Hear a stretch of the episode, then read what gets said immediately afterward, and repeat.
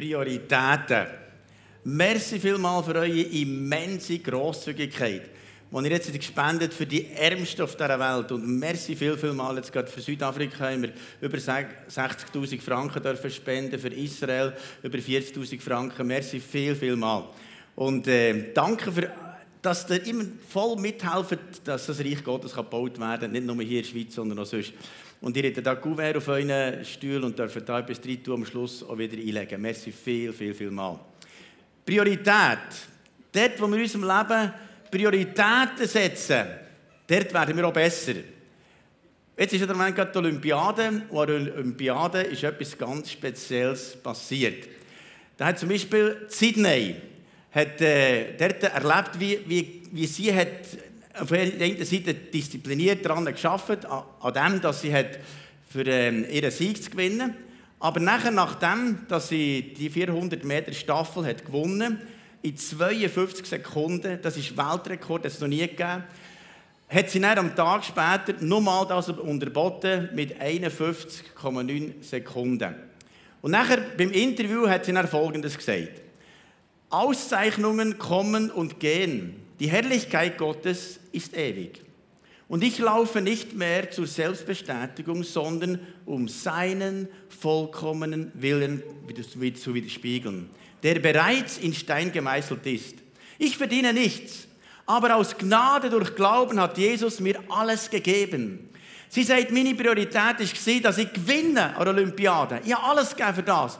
Aber ob dem gibt es nochmal eine ganz andere Priorität. Die ist viel mehr als das, was ich menschlich überhaupt hier auf Erden tun kann. Das ist nämlich für die Bestimmungsleben, das Gott für mich hat. Ich bin berufen für das ewige Gottsleben. Es ist schon in Stein bei ihm, seine Berufung, seine Erwählung für mein Leben. Und ich lebe für den König von allen Königen, für den Herr von allen Herren. Ich lebe nicht für mich selber. Und für das könnten wir Gott einmal Applaus geben.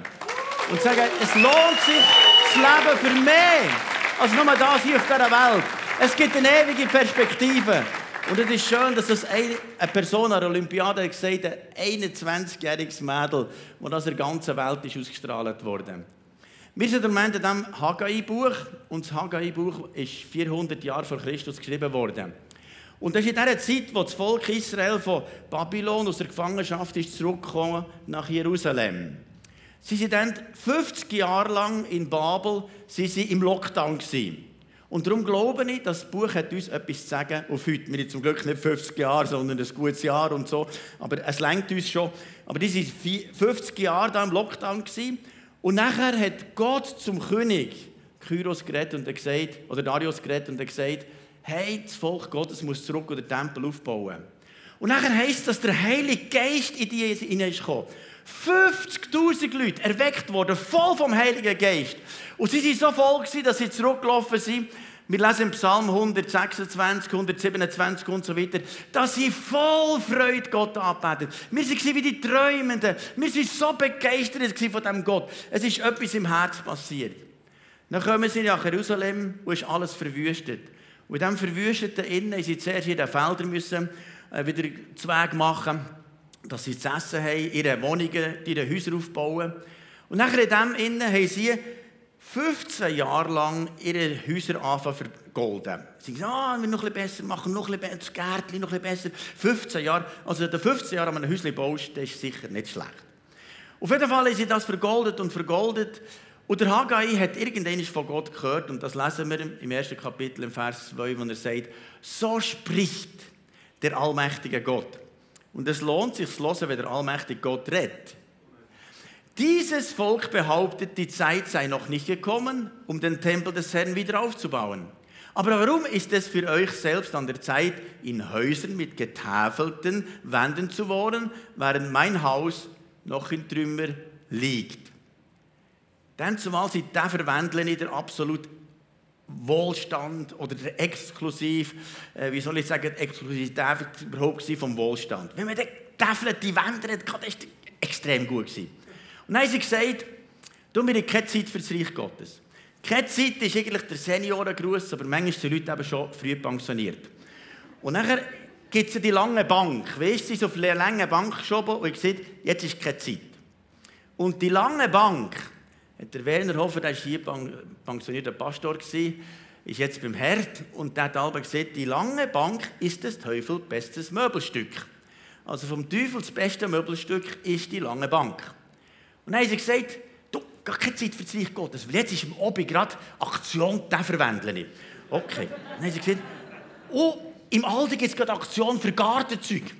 Und dann haben sie gesagt, und dann gibt es goldene Griffe da. Und dann haben sie weitergeschaut und es ist immer besser geworden.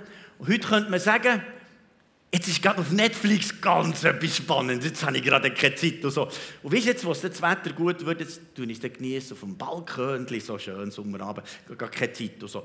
Dann geht es weiter und so weiter. Gott ist ja nicht dagegen. Ich habe meine Wohnung reserviert, renoviert oder so. Und äh, das ist schon schöner geworden, das ist schon gut.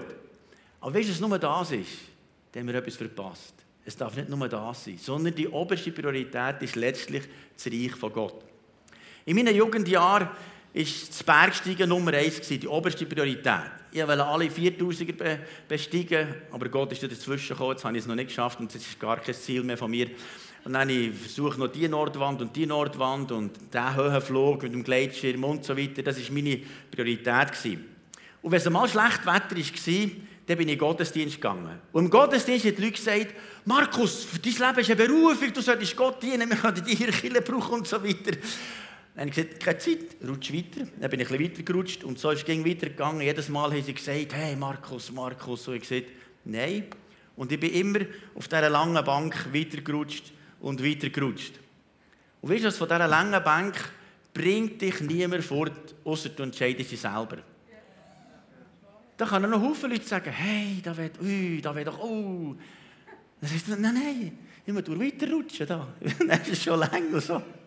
Dann gehen wir auf dieser Bank weiter und merken gar nicht, dass Gott eigentlich eine Berufung für unser Leben hat. Dann hatte ich den Unfall, als mein vierter Halswirbel eingestaucht war, vier Monate daheim, im Bett und im Spital und Klinik und alles Mögliche. Und in dieser Zeit habe ich dann gesagt, sobald ich wieder, sobald ich wieder raufkomme, ich habe dann hier Bergsteigerbücher gelesen von, von ganz verschiedenen Bergsteigern und gesagt, wenn ich rauskomme, dann mache ich noch das und das. Aber so nach vier Monaten, wo die Ärzte sehen, wir können dir nicht helfen, du wirst so müssen leben müssen, habe ich gedacht, das kann es ja nicht sein. Und dann ist alles zusammengecrasht und dann habe ich nichts mehr außer Gott. Und dann habe ich gemerkt, ah, jetzt könnte ich auch lange Bank führen. Dann bin ich irgendwie innerlich aufgestanden und gesagt, Gott, wenn du mich heilst, dann kannst du alles haben. Dann lebe ich nur noch für dich. Und manchmal lädt Gott so Nullpunkte zu, wo wir zusammen crashen offenbar haben die Propheten bei mir nicht so Kraft gehabt und sagen, hey, komm jetzt da irgendwie, oder nicht gelost. Manchmal sind wir schwerhörig da. Aber dann bin ich zu Boden und dann habe ich einfach los auf Gott. Und schau, manchmal lässt das Gott zu. Auf jeden Fall sind sie da, haben sie gehört vom Prophet, und dann hat er noch weiter im Vers 5, wo der Prophet nachher sagt, ich, der Herr, der allmächtige Gott. Weißt du was? Wenn er der hat, dann lohnt es sich schon zu hören. Vielleicht gehört es noch heute, ich, der allmächtige Gott. Dann kannst du sagen, äh, das kann nicht sein. Ich, der allmächtige Gott, fordere euch auf, denkt doch einmal darüber nach. Nachdenken schadet sicher nicht. Wie es euch geht. Ihr habt viel Saat ausgesät, aber wenig geerntet. Ihr esst und werdet nicht satt. Ihr trinkt und bleibt durstig. Was ihr anzieht, wärmt euch nicht. Und das sauer verdiente Geld rinnt euch nur noch so durch die Finger. Darum sage ich, der Herr, der allmächtige Gott, begreift doch endlich, warum es euch so ergeht. Er sagt hier im Grundtext, im Hebräischen heißt, denkt doch über nachher, über welchem, auf welchem Weg das ihr seid. Auf welchem Weg seid ihr? Denkt nachher.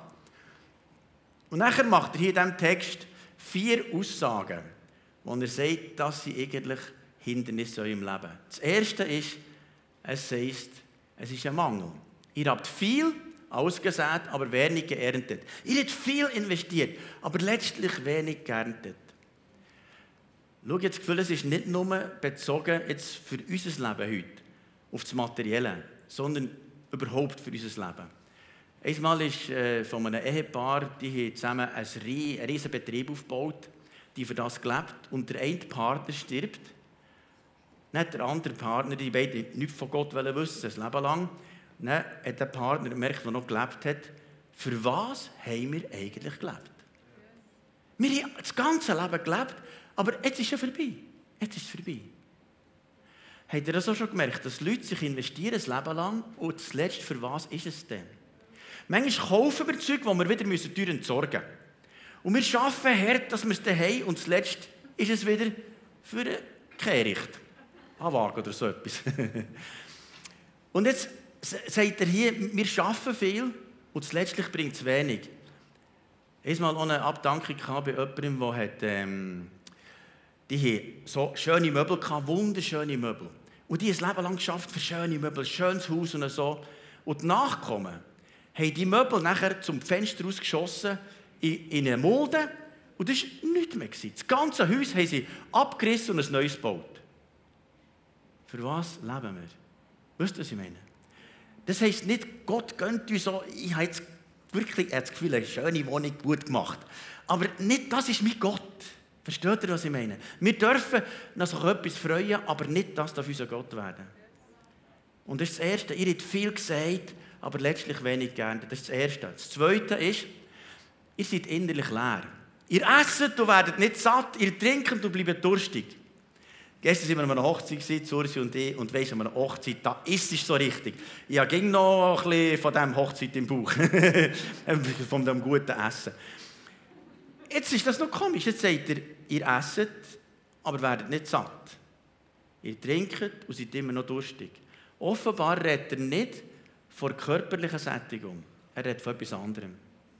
Schau, manchmal können wir voll gegessen sein, aber innerlich leer.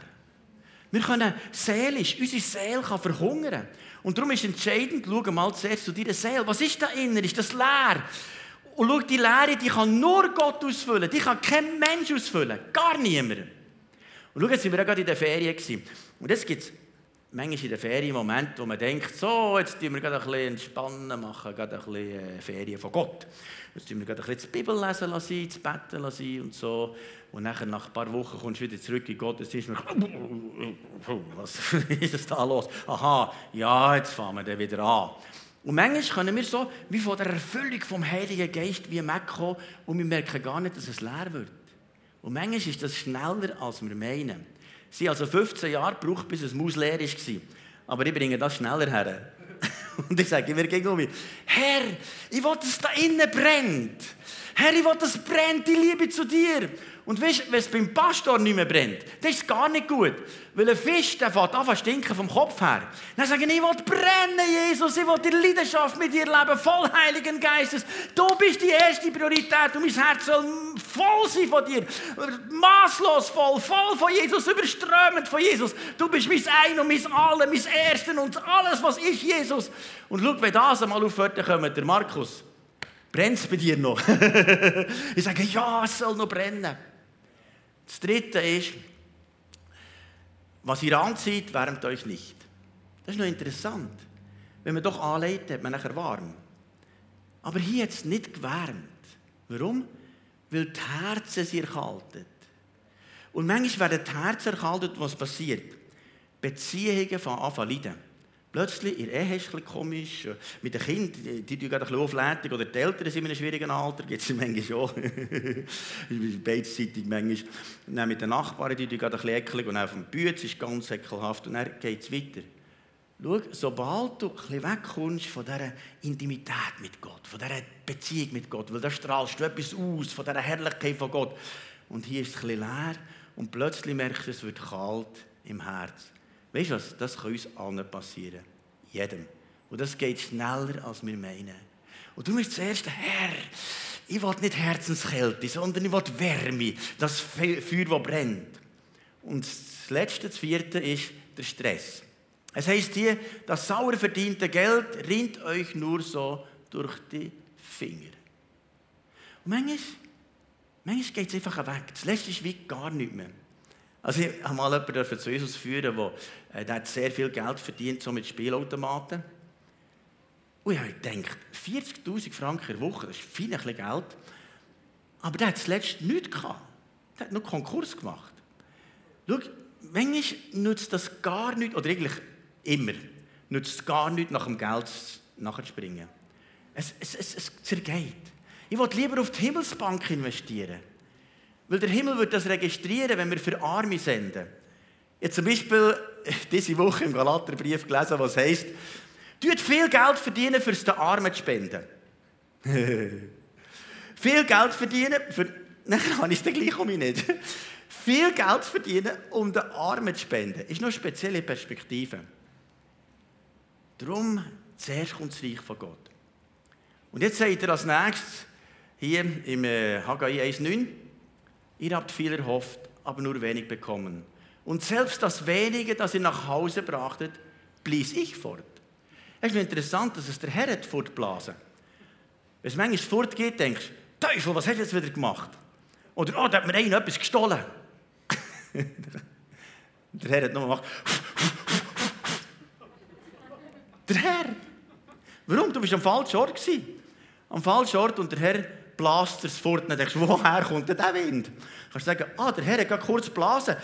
Wenn du merkst, es blast um die Ohren, dann musst du wieder hier rüberkommen und sagen, Herr, ich will in die richtige Position kommen. Blasen wir das Zeug nicht weg. Sondern ich will es für das Reich Gottes investieren. Warum ist es wohl so? Ich, der Herr, der allmächtige Gott, kann es euch sagen. Weil mein Tempel verwüstet da liegt und ihr nichts dagegen tut. Jeder von euch kümmert sich nur um sein eigenes Haus. Und vielleicht kannst du sagen, zum Glück habe ich kein Haus. Aber vielleicht ist eben sonst etwas. Schau, das, ist bei, das gibt so eine, eine Gratwanderung bei jedem von uns, jede Woche. Wo die Frage ist, wo ist mein Herz? Dort ist mein Gott. Jesus sagt in Matthäus 6,33, trachtet zuerst nach dem Reich Gottes und nach seiner Gerechtigkeit, dass sie will geschieht. Dann wird euch alles andere zufallen. Und zuerst ist immer wieder mein Test. Test. Herr, kommst du, kommst du, kommst du zuerst, zuerst, zuerst, zuerst, zuerst du.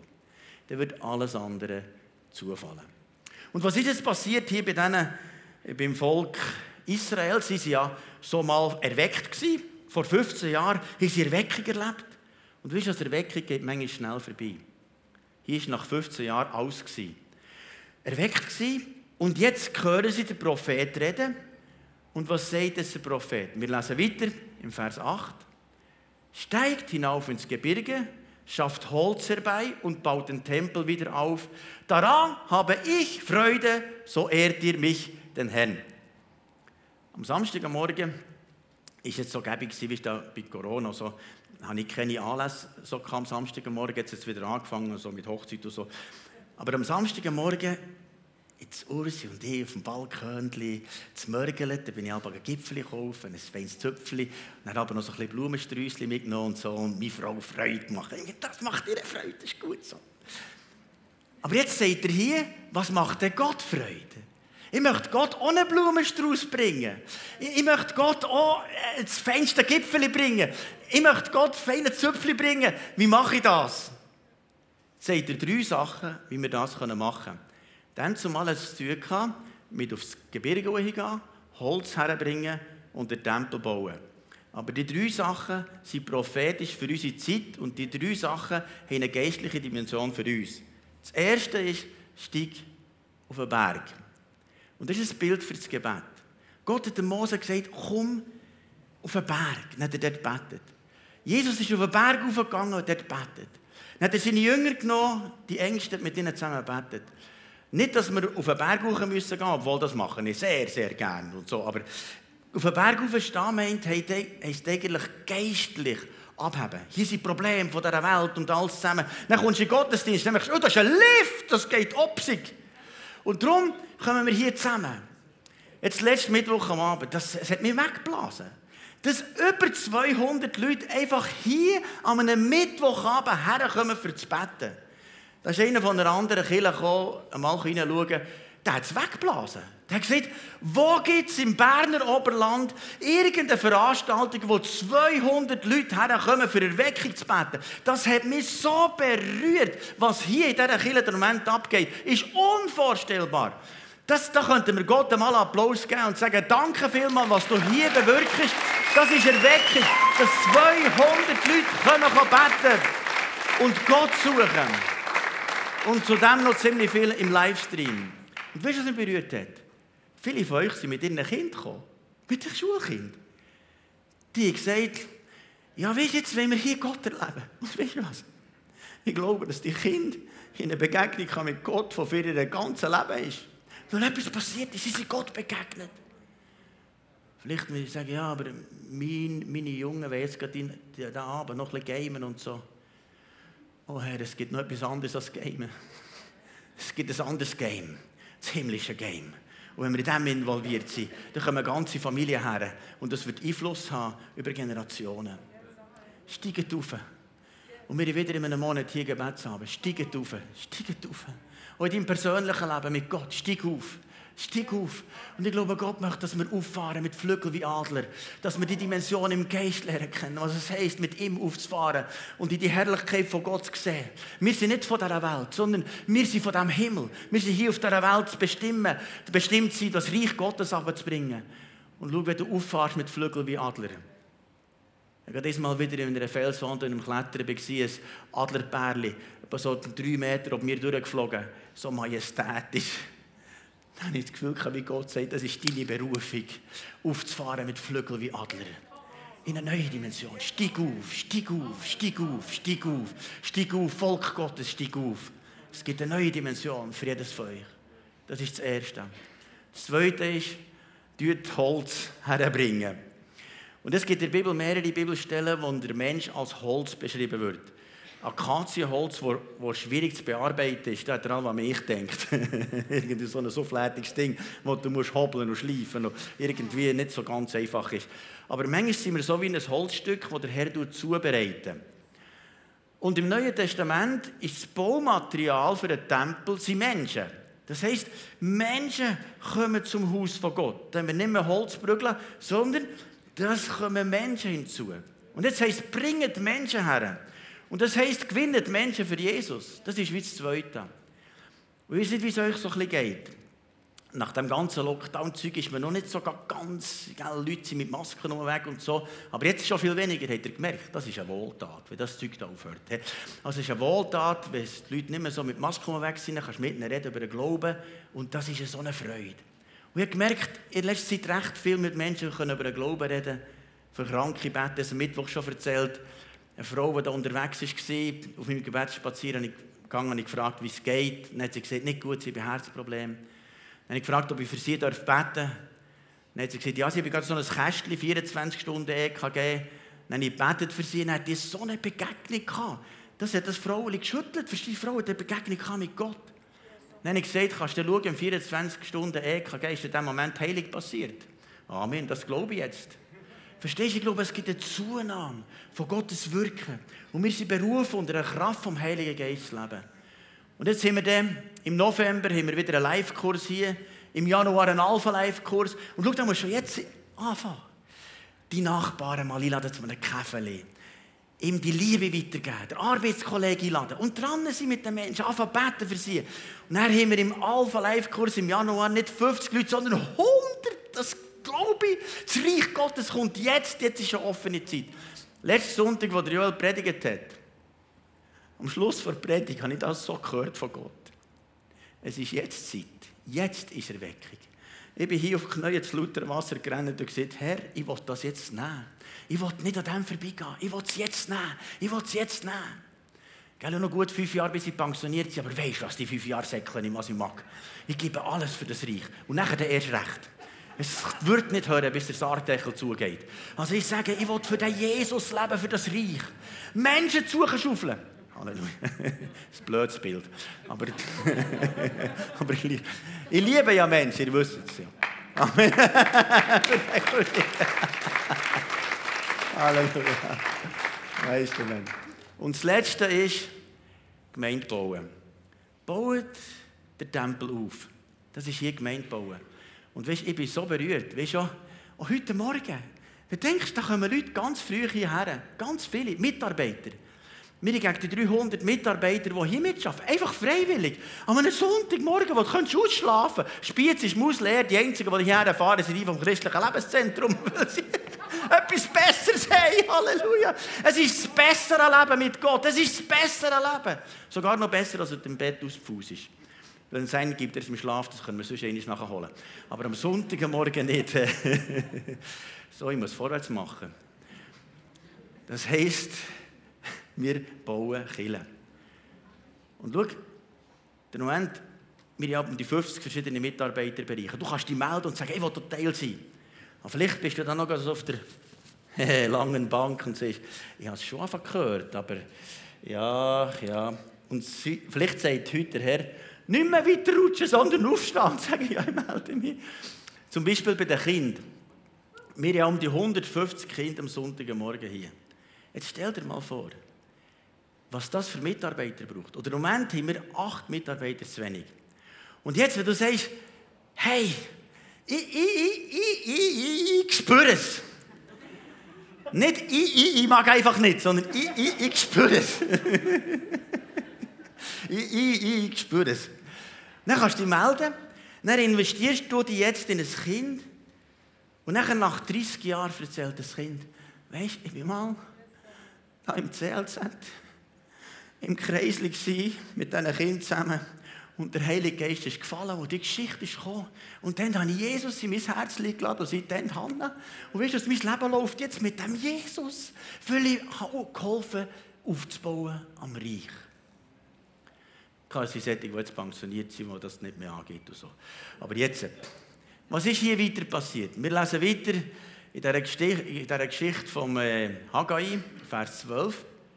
Da gehorchte Zerubabel. Das war also der Königlich von der königlichen Nachkommenschaft. Das geht zuerst ihn an.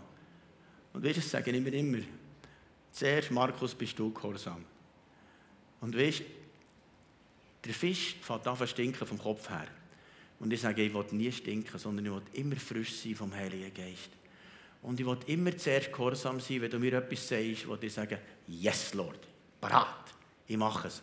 Ich will nicht nur in Schaufel haben, so Zeug. Ich habe schon ein paar Aufhälle gehabt, wo Gott der Tüchter zu mir geredet und diesmal habe ich jetzt genug, jetzt wollte ich gehorsam sein, vorher nicht sättigen Seich. Also, darum ein kleiner, manchmal ein härter Oberländerschädel. Also, da gehorchte Zerubabel. Und schau, zuerst ist ganz Gehorsam. Wieso heisst im, äh, in der Apostelgeschichte, er gibt seinen Geist denen, die ihm gehorsam sind. Zuerst ist der Gehorsam und dann kommt der Heilige Geist. Du bist am Gebetsabend dabei und dann wirst du mit dem Heiligen Geist erfüllt. Du bist im Gottesdienst dabei und du wirst mit dem Heiligen Geist erfüllt. Zuerst ist Gott Gehorsam. Da gehorchte Zerubabel, der Sohn Scheltiels, und Jeshua, der Sohn Joadachs, der Hohepriester, und alle übrigen vom Volk der Stimme des Herrn ihres Gottes, ihres Gottes, und den Worten des Propheten Markus Bettler. Ah nee, Haggai.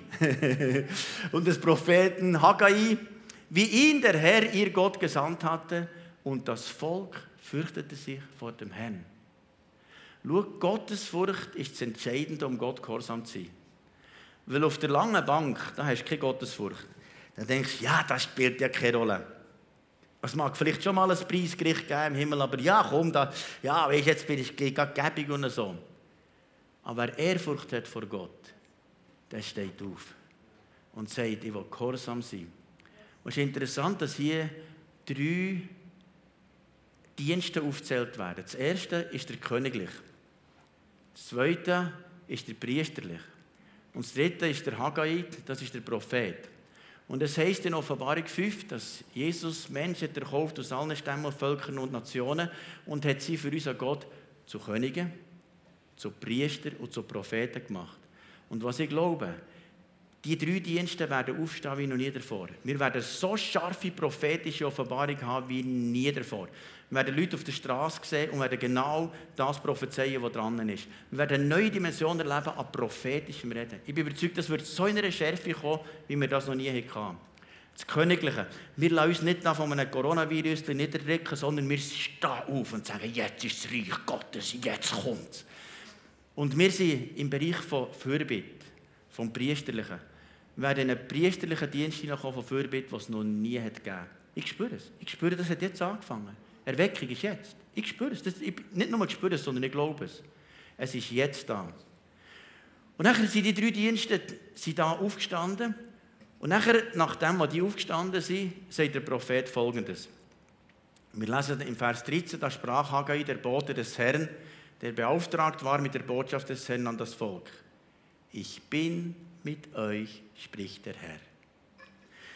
Hier hat der Herr alles weggeblasen. Aber jetzt, wo sie gehorsam sind, sagt er, ich bin mit euch.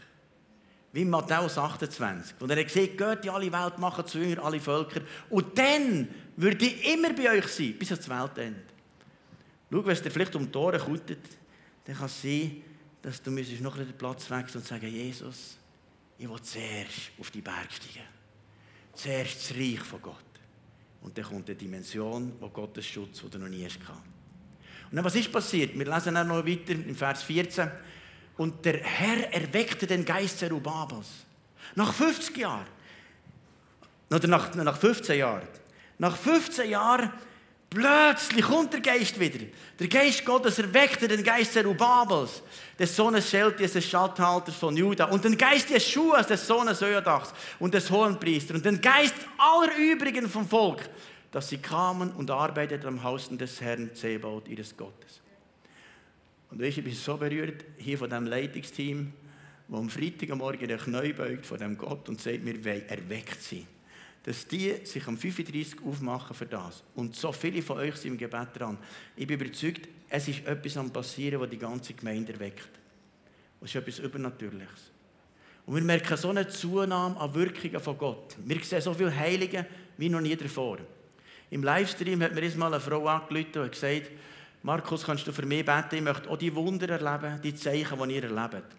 Und ich habe für sie gebetet und gesehen, und du wirst erfüllt werden im Heiligen Geist. Und ab jetzt werden durch die Menschen geheilt werden, befreit werden, erlöst werden. Die Blinden sehen, die Lahmen gehen, die Tauben hören, die AIDS-Kranken gesund die Toten auferstehen. die hat mit Losen genug zu tun gehabt. Aber jetzt hat sie mir geschrieben, letzte Woche, und sagt, weißt du was? Nicht nur Kranke sind gesund geworden, sondern sogar jemanden tot auferwecken Dann geht jetzt erzähl mal.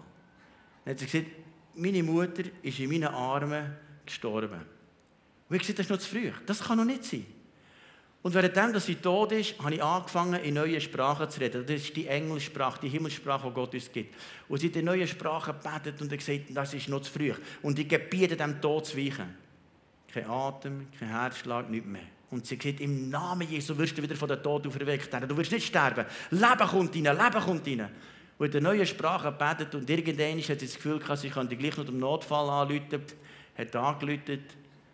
Und kurz bevor sie eingetroffen, fängt die Mutter wieder an zu atmen. Dann hat sie gesagt, Lob und Dank. Dann hat sie weiter in der neuen Sprache geredet. Und als das Team ist von Rettung, hat ihnen gesagt, weiterfahren. Dann hat sie da weitergefahren. Dann irgendwann ist der Töpfer gefragt, kann denn eure Mutter auch noch Deutsch? Sie hat aber mit eine Sprache, die man sonst nicht mehr spricht und so. Aber weißt du was, wenn wir im Geist beten, wenn wir im Geist beten, spielt es keine Rolle, ob man uns etwas versteht. Und der Teufel muss uns nicht verstehen, sondern Gott muss uns verstehen. Und wir werden mehr die Sprache vom Himmel anfangen brauchen. Den ganzen Tag in neue Sprachen beten. Das Volk Gottes befreit, voll Heiligen Geistes, wo lebt mit der Kraft von dem Gott.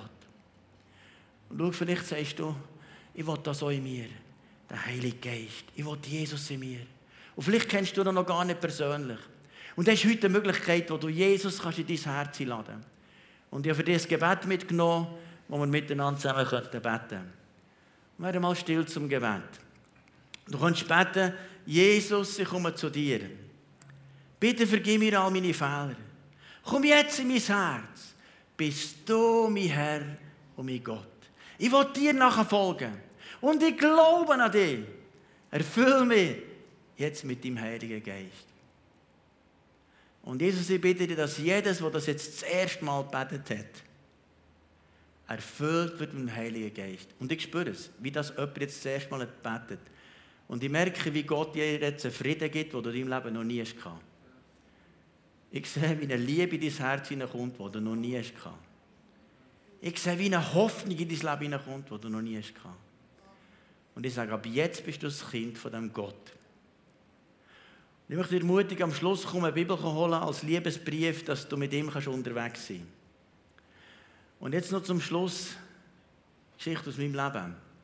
Mit zehnjährig habe ich mein Leben Jesus anvertraut, weil ich drei Nächte geträumt habe, dass ich ohne Jesus verloren gehe und am falschen Ort lande. Warum dass ich das hatte, das weiß nur Gott.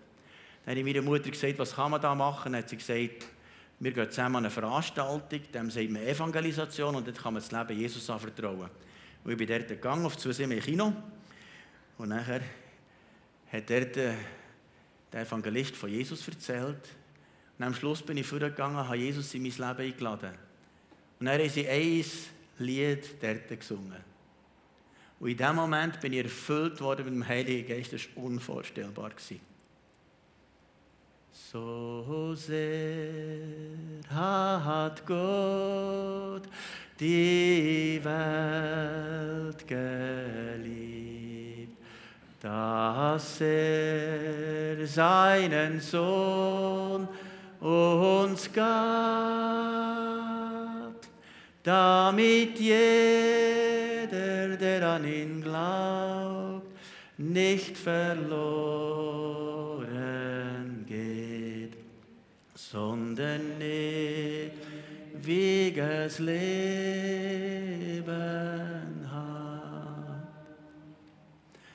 Dann mit 16, als ich nach einer Töffel fahren bin ich dann ins Signal, ins Hasli, an einer Pfingstkonferenz vor Bewegung Plus. Und haben sie dort gesagt, man könnte beten, für dass man erfüllt wird mit dem Heiligen Geist. Und ich habe es jahrelang davor, jeden Morgen, jeden Abend betet, Herr, erfüll mich mit dem Heiligen Geist und ich will in dieser neuen Sprache beten. Und dann haben sie dort für mich gebetet, mir die Hände aufgelegt. Und dann ist der Heilige Geist so über mich gekommen.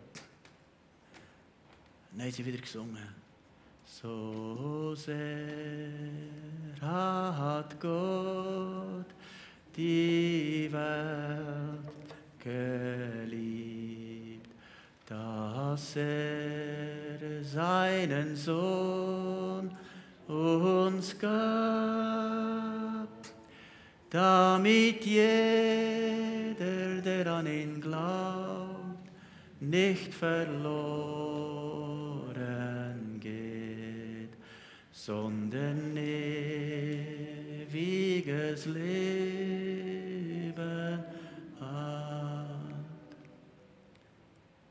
ich hatte einen Unfall mit 22, als ich im Bett war, wo Jesus neben meinem Bett steht,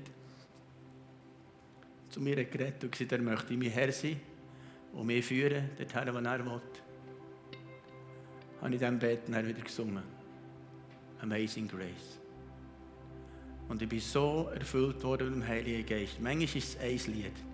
Für mich ist es bis heute ein Lied, das mich kaum berührt wie ein anderes Lied. Und ich hätte gerne euch alle gesalbt mit Öl. Aber das kann ich nicht machen wegen Corona. Aber ich habe jeden Stuhl gesalbt mit Öl heute Morgen. Und es ist interessant, am Anfang des Gottesdienstes ist jemand reingekommen, der das nicht gewusst hat, gesagt, ich sehe auf jedem Stuhl ein Ölfläschchen.